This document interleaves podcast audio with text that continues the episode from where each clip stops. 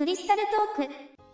はい、細見明之です。どうも、スーパーヒーローマニアの伊藤弘樹。人は僕を怪獣記憶男と呼びます。はい、本日もよろしくお願いします。よろしくお願いします。いや、今ね、今、はい、毎度おなじみのスーパーヒーローマニアの伊藤弘樹とか名乗ってたりとかしてるんだけどね、うんちょっと今回は、あんまりがっつりしたテーマを設けない雑談的な世間話っていうのになっちゃうんだけれどね。あ、いいと思います、なんかね全然でも。本え当なんかね、まあ今いろいろね、その時々ちょくちょく話してるコンドルタクシーでいろんなタクシー関係の仕事をね、ジョーもいろいろ運転もしてたりだとか、あといろんなはい企画とかを今いろいろ密かに考えてたりだとか、そういうのをやってるんだけれどね、まあおかげさまで、あの充実した生活させてもらってるんだけどね、ただね、まああの、結構ね、おかげさまで少しいろいろ忙しくさせていただいててね、あのはい。で結構あの前所属してたチェッカー無線の会社に比べてもね、結構通勤にもちょっと結構時間がかかるようになったっていうのもあってね。ああ、そうですよね。ね、練馬の方ですもんね。そのそうそう今、そそうですよね、まあ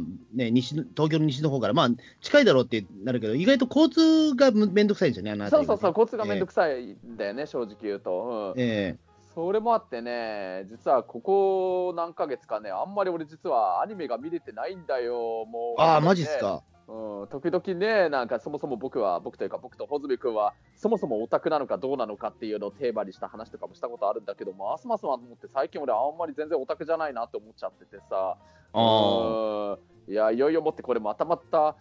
ね、本当ガチのオタクの人たちから怒られて炎上しちゃうんじゃないかってビクビクしてるところなんだけれどね。うんん、まあそうですね、でもまあ、でもまあ、程度によると思うんですよ、そのなんなんていうか、その、えっと、全部例えば今放送してるアニメ、まあ、うん多分よ40歳くらいあるらしいんですけど、今。あるんだしね。うんええまあでも、これでもうん減ったらしいんですよ、どうやら。えうーん、まあね、一番ピーク、なんかね、10年ちょっと前くらい、13、4年前くらいの2005、6年くらいにね、一旦す一番のピークになって、それから一応それでも若干減少してた方だったんだけれど、ただまあ、あの、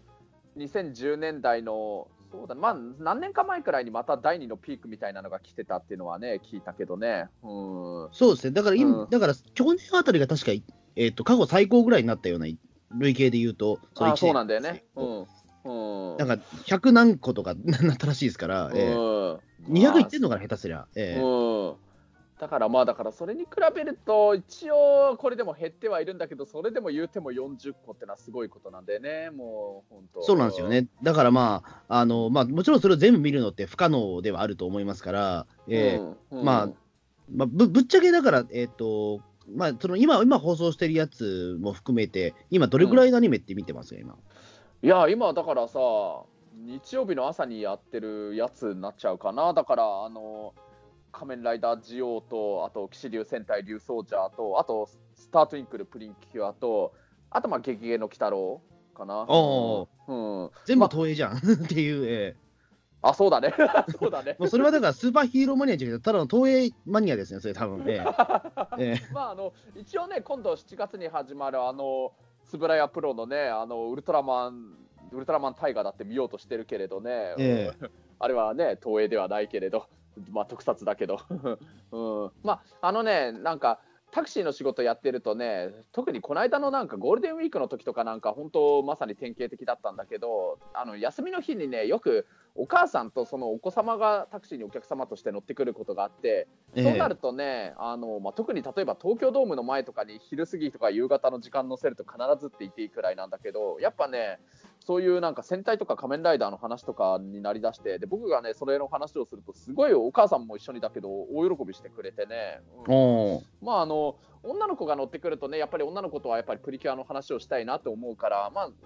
久しぶり、まあ、こ今年からちょっとプリキュア見るのも復活して、スタートインクルプリプリキュアも見てたりしてるんだけど、あ、そうか、あと、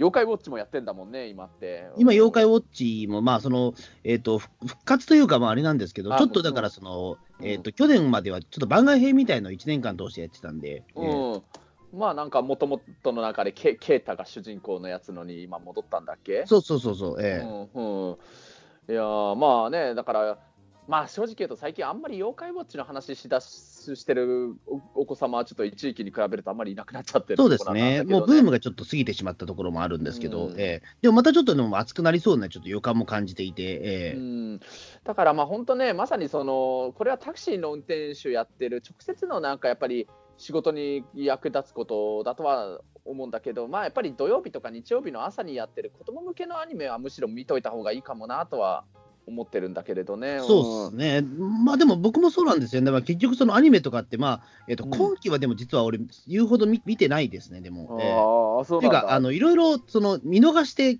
えっ、と、そうですね、一応見逃してしまったので、見なくなっちゃったっていうものがあったりとか、あとはその Amazon プライムとか Netflix で後で、あの随時あの配信していくものもあるから、それを追っかければいいかなみたいなこともあったりとか。まあねえ僕もね、一応はね、あのドコモの D アニメストアっていうやつ、アプリの会員になってるのと、まあ、あと、本当、あの東映の特撮作品はもう全部見れるやつの、東映特撮ファンクラブってやつは入ってるから、見ようと思えばいつでも見れるからっていう、ちょっと心の余裕も逆に言うとああるから。そうなんですよね。だからそれもあるから別にその、えっ、とリ、リアルタイムで見なくていいのかなみたいな、ええうんところはあって。あ、でもあれは見てるわ、でもずっと。あの、あの上坂すみれさんが主演してる、なんでここに先生かすげえ見てます。あれは超見ててるんですよ、実を言うと。そうだね、あれ。あれあれは、はでも毎回ね、うんなぜか必ずリアルタイムで見てますね、あれだけはうん、あれのね、主題歌も、あの、ボンキュッボンは彼のものってね、歌だもんね。うん、そうあれだけはね、リアルタイムで見てるんですよ、実を言うと。うんええああれはね、やっぱりスミペさんだからね、やっぱりちょっと見てたりしてるけれど、まあ、全話欠かさず、毎週欠かさずってのは、本当に今、ほとんど見れてないんだよなっていう話になっちゃうんだよね。うん、そうなんですよね、まあ、僕もだから、まあ、なんでここに先生が以外は特にリアルタイム見てないんですけど、まあ、あとはどうしてもその後追いでハマるものは結構多い多いですね、今でも。ええ。まあね、前回話題にした戦車道とかも後追いっちゃ後追いだもんね。後追いですね、完全にだからその劇場版が終わった後のあれですから、ええ。うん、うん、ファンですから、うん。だからそこで言うと僕、だからその、でもなるべくでもそのスパンをなるべく開けないようには頑張ってて、うん、あの今、俺、すごいあのゾンビランドサガめちゃめちゃハマってるんあですよ。ゾンビランドサガっていう、はい。そうこれはだからね、えっと去年の、えっとうん2018年の12月、えっと10月、12月なんですよね。ああまあ、去年の秋アニメか。うんあ秋アニメですよね、えー一応。えーうんうんだ一応、だからそれだ、まあ、一応それはだからもう半年くらい前のアニメになっちゃうんですけども、今ここで僕、ブームが来まして、えーおーいいね。えーあの思わずもう一気一気見してしまいましたね、い去年3月ぐらいに。えーあ、本当何がそんなに穂積君の、なんていうか、心に響いたのがあるのかな。あの前、まあ、このラジオでも何度かその僕のアイドル感ってよく言ってるじゃないですか。ああ、言ってるね。なんか、そういう話になるね。その自分がその、えー、と感情移入できる存在が、まあ、ざっくり言うと、だからそのグループアイドルとかでも、あのそのえーとそそこに僕、感情移入がううまくできないというかあの、アイドルになりたいっていう人の気持ちがちょっと僕、わからない人間だったんで、あのだからそこで頑張る、歌を歌を歌って、それでみんなに喝采を上げて頑張るっていう女の子の気持ちがややっぱちょっと分かんなかったんですよ。うん。ざっくりとそんな感じなんですけども、ゾンビランドサガはもうそういうところから発祥出発点じゃないんですよ。はあ、へえ。あのこれタイトルの通り、本当にゾンビなんですよ、そのアイドルたちが。ああ、まあね、タイトル聞くだけだと、アイドルアニメってのは思えなそうだけれど、そうなんだね。そうなんですよ、だからあのし一度死んでしまった女の子たちが、うんその現世にも蘇ってきて、な何をやるかっつったら、そのえっとご当地アイドルなんですよ。あいいね、ご当地アイドルってのがちょっと面白そうなテーマだね。うん、そうなんですよ。で、もちろんでもその顔とかはもうあの完全ゾンビなんで、あの 自分でメイクして人間の顔に戻すんですよ。へえ。あじゃあ素顔は結構いわゆるゾンビっぽいちょっとググロテスクな感じのなんだね。んそうそうなんですよ。だからそのなんか、えっ、と、営業してる最中に、さ歌を歌ってる最中に首が取れちゃったりみたいな。えっと、何、ノリとしてはちょっとギャグっぽい感じあ、もうかんなギャグですね。ええあ、本当いいよね、ギャグアニメの方が癒されるよ。うんだからまあそれが意外とね、あのでしかもその、えーと、ラブライブってどちらかというとその、まあ、本当にだからそのあリアリアルなアイドルものに寄せてるじゃないですか、いわゆるその AKB とかの方の性格付けにちょっと近くなってるじゃないですか、まあそうだね。うん。そこの辺にいてもおかしくない女の子の話なんだけども、ゾンビランドサガに関しては、あのまずゾンビっていうところがまず前提がおかしいし、あと一応そのね、ゾンビっていう利点を生かしているのは、うん、あのキャラクターがそれぞれみんな生まれた年代が違うんですよ。へえ、そうなのあの中にはえっその幕末生まれの子どあの女の子とかいたりしますから、え、それすごい面白い設定だね。うん、そうなんですよ。でその、えっと、主人公の女の子も、えっとうん10年前に死んじゃった女の子だったりとかするんで、はあはあ。うん、ええうん。まあ、それどころか、まあそのねえっとまあ、7人メンバーがいるんですけど、そのうちの1人はどうやら男性だみたいな話もあるし、ええ なんか結構いろいろんな要素があるね。そうなんですよ、だからもう、ここの時点でもちょっとアイドルものじゃなくなっちゃってるんですよね、ええ普通うの。んまあね。逆に言うと、俺、そっちの方がその感情移入はしやすかったんですよ、まだ。ええうん。いや、これはだから多分ね、多分ラブライブとはまたちょっと違うんだろうけども、でもちょっとだからその、えーっと、若干そのシンクロするのは、まあ、それを、まあ、そのゾンビというところは置いといて、でもちょっとやっぱりそのアイドル的なこともちょっと頑張るっていうところに、ちょっとシフトしていくんですよ、だんだん話は。ほうほう。うん。あのだから最後、最後はだから本当にたただのアイドルものしてたんですけども、えー普通の。うん。うんだからそこでも比較的、だからその、えーとまあ、前段階があったんで、結構、んえー、とすんなり見れましたね、12話。本当。えー、あの声優さんとか誰出てるのかな、分かる範囲でいいけれど、えー、と、わかんないです。であの一人だけわかり、一人だけあの三石琴乃さんがいらっしゃいます。えーああ、そうなんだ、へえ、セーラームーンの、はい、え月のうさぎの、へえ、そう。ーえ。ーだそれ以外はごめんなさい、ちょっと若い俳声優さんの名前がわからないので、えーああ、分かった、じゃあ自分で調べとくけれど、あ誰々さん出てるのか、これは、あと D アニメストアで見れそうだったら、ちょっと俺も、まあ、全話いきなり見れるかどうか分かんないけれど、もう、あの触りは本当に見て、これね、穂積君とこれ語れたら、やっぱり穂積君も楽しいよね、きっと。そうですね、だからあの初めてだから、その推しキャラがちゃんとできましたね、アイドルものに関して。ああ、そういうことか。あのちゃんとだから、あこれは好きなキャラクターだっていうのは、ちゃんと自分の中でパちゃんとバンと言えるというか、えー本当、それはよかった。そうなんですよ、だかからそのアイドルものとかたくさん女の子が出てるものって、一人に絶対俺選べないんですけど、あ俺はこの子は押せるなっていうのが、ちゃんとななんとなく分かったんで、えーうん、本当、うん。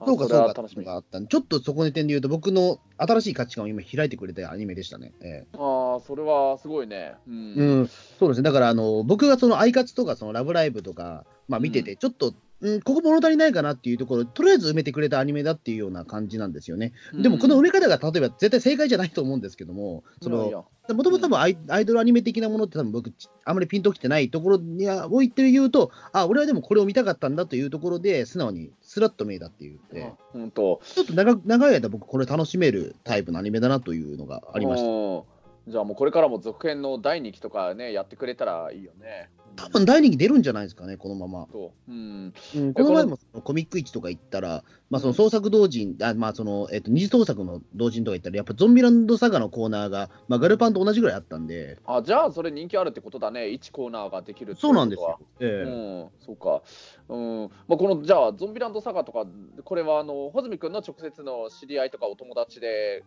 それなりに語れる人っていいたりする？語り合える人ってのは。一人だけかな、そのファンファンだって言ってた人は。えそうか。じゃあ、ちょっと俺もね、もう穂積君と語りたいから、ちょっとある程度いろいろ語れるくらいにはしとくよ。やっぱりね、まあ、その、あの、さっきのそのタクシーのお客様でお、お子様が乗ってくるから、お子様向けのちょっと知っといた方がいいなって思えるのも、やっぱりそれを、一緒にね、あの話せる人がいれば面白いからっていう、それがやっぱりね、理由で、あ、これ見見て、ちょっと好きになって知ろうって思うから、これ一応僕、昔からずっとそうだったからね、一応。うん。そうそう。だからね、あの、昔、今はちょっといけてないんだけど、やっぱりもう一時期、もういろんなそういう、例えばアニソンが好きな人たちの集まり行ったりだとか、アニソンバー行ったりだとか、やっぱりそういうオタクの人たちの集まる集まり、めちゃくちゃ行ってた時代があったから、やっぱり、あとね、秋葉でいろいろ活動してた時代もあったけど、その時はやっぱりさ、そういうのが好きな人たちが集まる場所によく行くから、そういうそう話、ですよねそういうのが。好きな人たちといろいろ語りたいから、で面白いお話ししてるとやっぱり面白いからね、だからもう自分もお話ししたいから、このアニメ見よう、知ろう、記憶しようってなってたんだよな。そうですね。俺うんでも、ゾンサガ俺どこで知ったのかな、ゾンビランドサガは。でも、うんなんか俺、ツイッターだったかもしれないですね。でも、その、あこれは意外と面白いっていう話を、なんかツイッターで聞いて、それでうん、見始めたみたいなところはあったかもしれないです。本当、うん、やっぱね、穂積君とそういうのね、しあの話すことできたら面白い、楽しいからね。んそうですね。うんうんまあ、その情報のそのなんか、えっ、と、その入手先って結構今、難しいというか、あれなんですけども、うん。うんうんあ、でもそこで言うと、ポッドキャストって意外とその情報のその入手のしやすさではありますよ。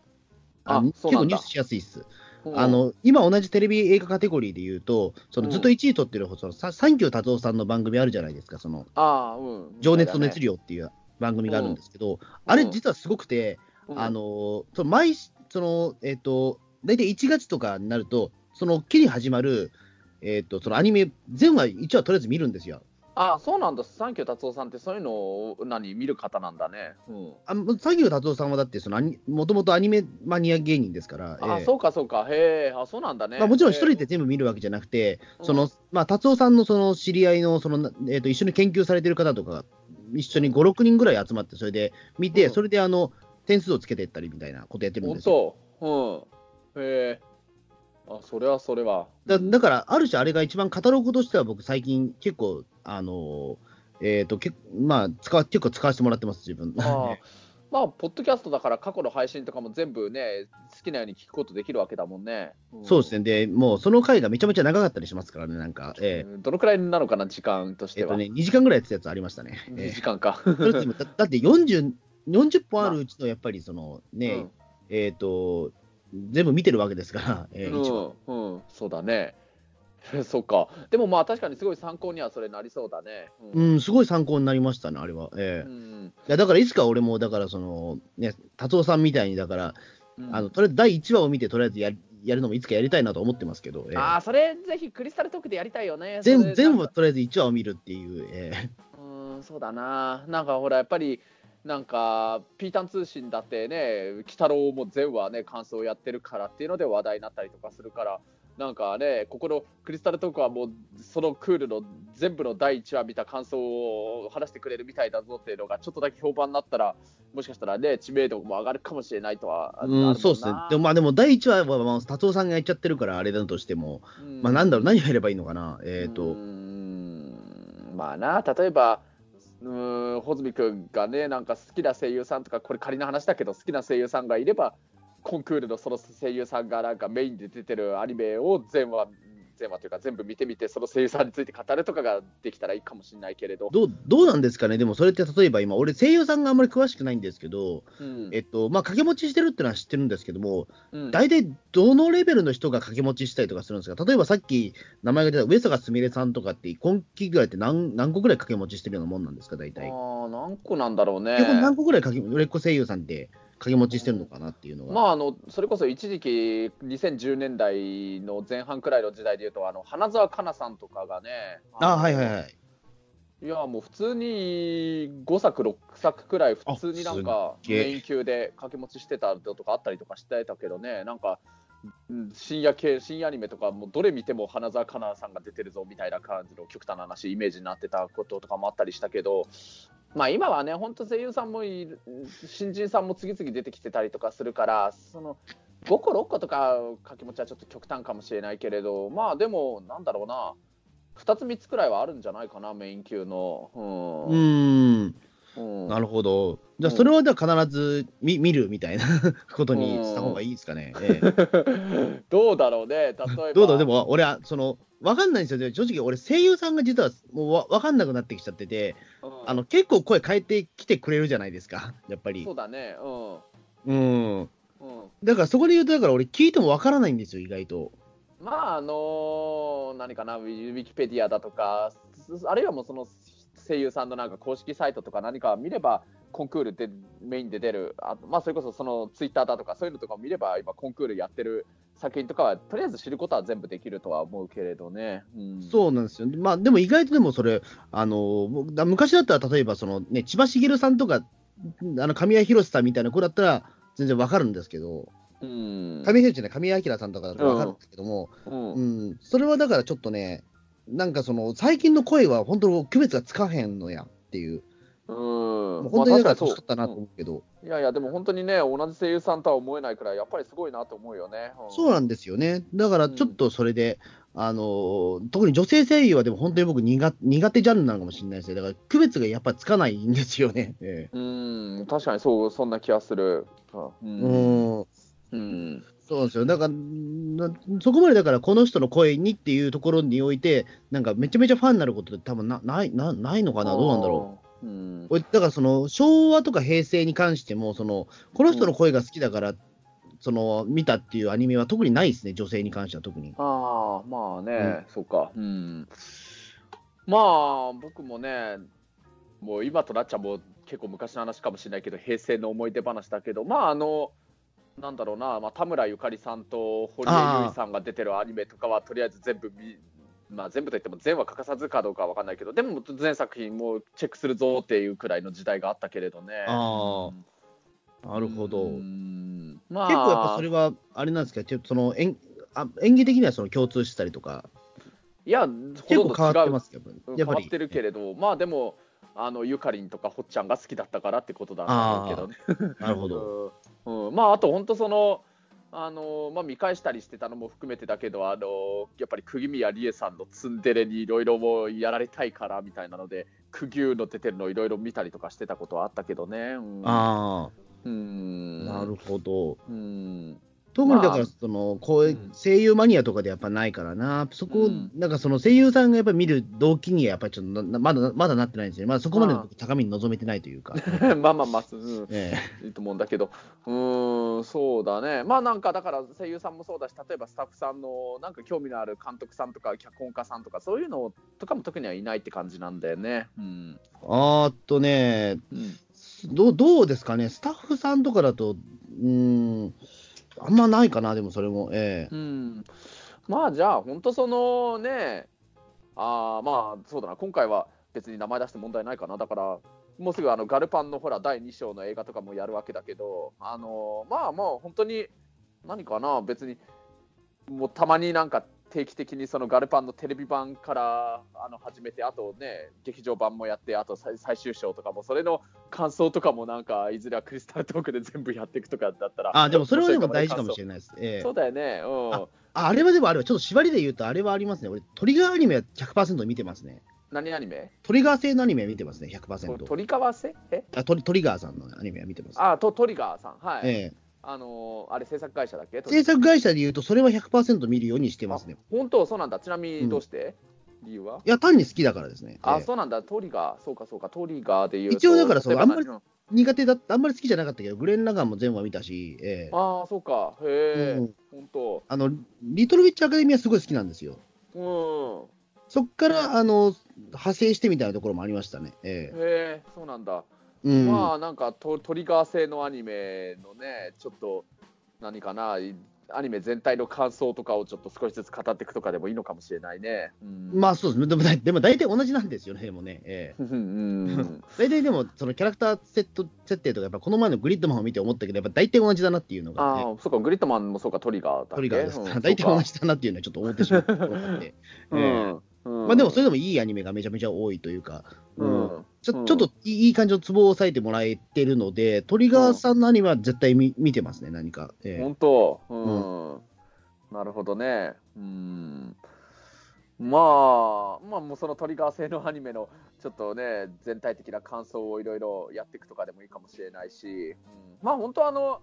最近、あのね、あのほら、大宇宙の王者の中澤さんと飯塚隆監督のね、あの、ポッドキャストでも、ゴジラシリーズのなんか、全部の映画のなんか感想を少しずつやっていくみたいなのを始めてるらしいからね。うんで、第1弾はね、ゴジラ対ゴジラ対、メカゴジラってうう。そうゴジラ対メカゴジラらしいから。なんでそんな、なんでそんな中盤のものをやるんだと思ったけど、えあなんだったかな、この間ちょっと軽く理由は聞いたような気がしたけれどね、まああの、初代ゴジラから始めちゃうと結局もう全部順番にやっていかなくちゃいけなくなるんじゃないかってな。えああ、じゃあ、どみたいなことってた後々抑えていくみたいな、ええうん、みたいだね。うん。確かに、でまあもそうですね、確かに、まあ、ゴジラの逆襲とかの感想会って聞いたことがないからな、ま りそうだね。うん。え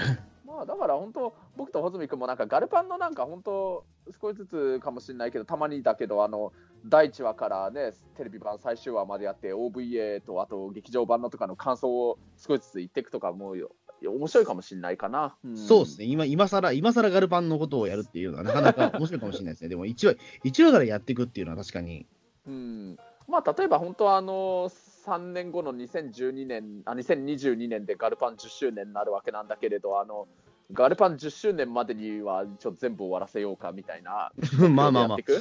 まあそうですね、まあ、でもだって、いい言う言うでもだって、そんなに数す数ないですから、だって。まあ、まあね、うん。ええ。う んまあ、その OVA と、あとその、えー、ななんでしたっけ、一応だからその短編アニメ入ってるじゃないですか、その特典の。うん。あれをあれまで含めると、まあ、だそれを含めてもおおよそに 20, 20にいくぐらいかな、えああまあじゃあ、ゴジラ作品よりも全然少ないわけだからね。うん。えそうですね、ええ。うん。まあ一応、ガルパンも、あのーテレビアニメとしては第1期だけのその1クールだけだから、話数そんなにはないわけだからね。うん。そうなんですよね。うん。うん。まあ、だからその最終章っていうのが、まあ、一応その、えーとまあ、6話って言っても、あれは 1, 本あたり40分ですから、まあにまあ、もう一回あの第、第2クールが始まったと思えばいいうか、その第2クールがめちゃめちゃ長いっていうか、その、フェースパンが1年半っていう、まあ、土地狂っているので、えーうん。あのかんうん。その第2クールの放送期間で、およそまあ6年、8年ぐらいだと思ってしまえばっていう、いいというような、うえーん。そうだね。うん。まあね、いいかもしれないかな。もしね、良ければ、なんだかんだ、たまに、ちょっとガルパンド全話のなんか感想を少しずつやっていくみたいなね。うん。そうですね。うんなんかでもそうですね、まあ、こんこんまあ、4月はまあ無理にしても、まあ、ちょっと次の夏クールのやつは、でもちょっと、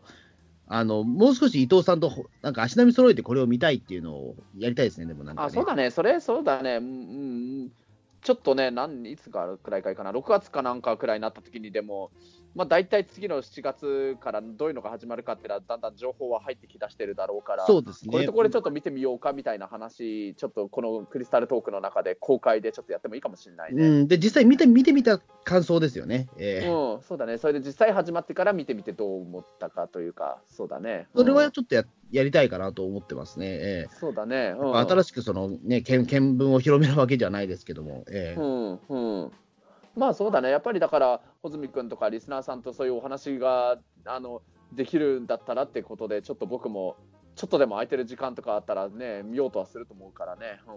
うんうん、そうですね。なんだからまあちょっとに、で実際今アニメとかってやっぱりその情報が多すぎちゃって、何から見ればいいのかやっぱ分からないんだけども、うんうーん、まあ、まあでも結局やっぱ後追いの人ってめちゃめちゃ今多いと思うんですよね。やっぱりその、今アマゾンプライムとかずっとやっぱり配信してて、やっぱりすぐには消えないですから。うんうん。まあでもそうじゃなかったら僕、ゾンビラサガはやっぱ見れてなかったですから。うんうん。まあでも、でアニメの見方ってそうなってくるのかなみたいなところはありますよね。うん、そうだね。うんやっぱりだってほとんどが今で東京 MX とかそのね、なかなか地上波ではやってないやつも多いですから。うんうん。うん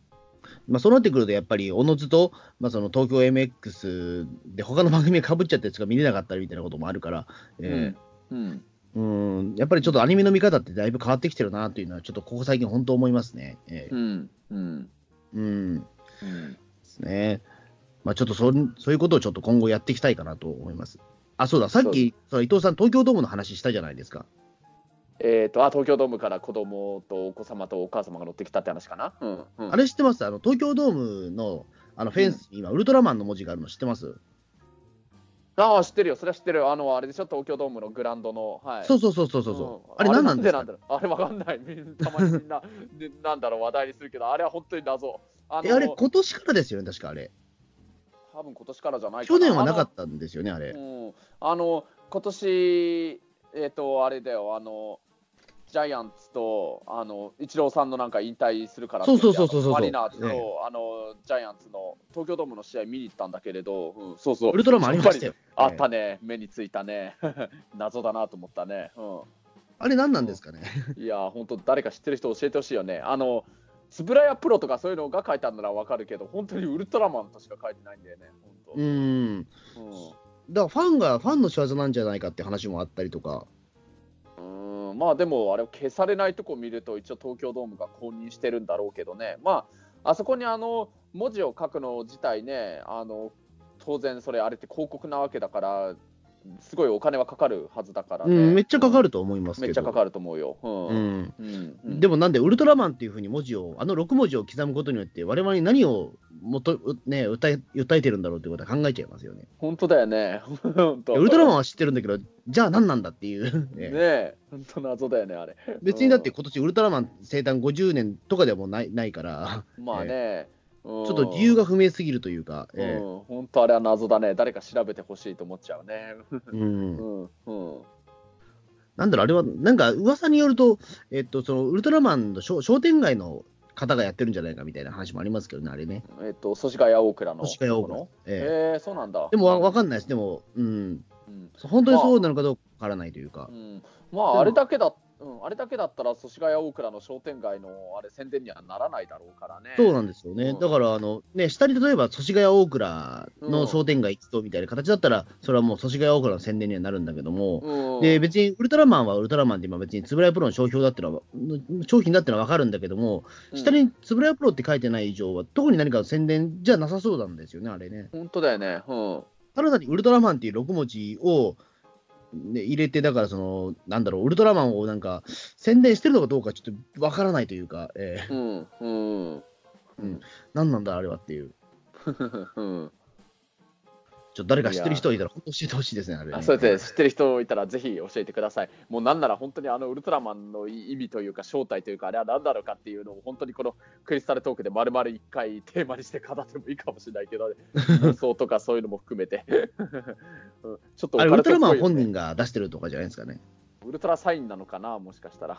あんなはっきりと書きます？よ、ウルトラサインだとしても。うーんも確かにねもっと。多分だから、ね、すぐだって、あのね、タイラントで破壊されるやつですね、あんなに堂々と書かれたらね。そうだね、うん。なんで地球の文字の日本語で書かれてるんだって話になっちゃうしね。うんそうそうそう、ええうんうんですね。ちょっとだからそれは、うん、ね、うんうん、謎の謎のサインもありますけど、ええはい。うんまあそんな感じですかね。まあ、まあ、とりあえず7月はなんかちょっとまた、なんだろう、うん。えっ、と、まあ7月近くなったらまたその今期やるアニメ会みたいなものやりたいかなと思ってますね。うん。そうだね、まあ本当、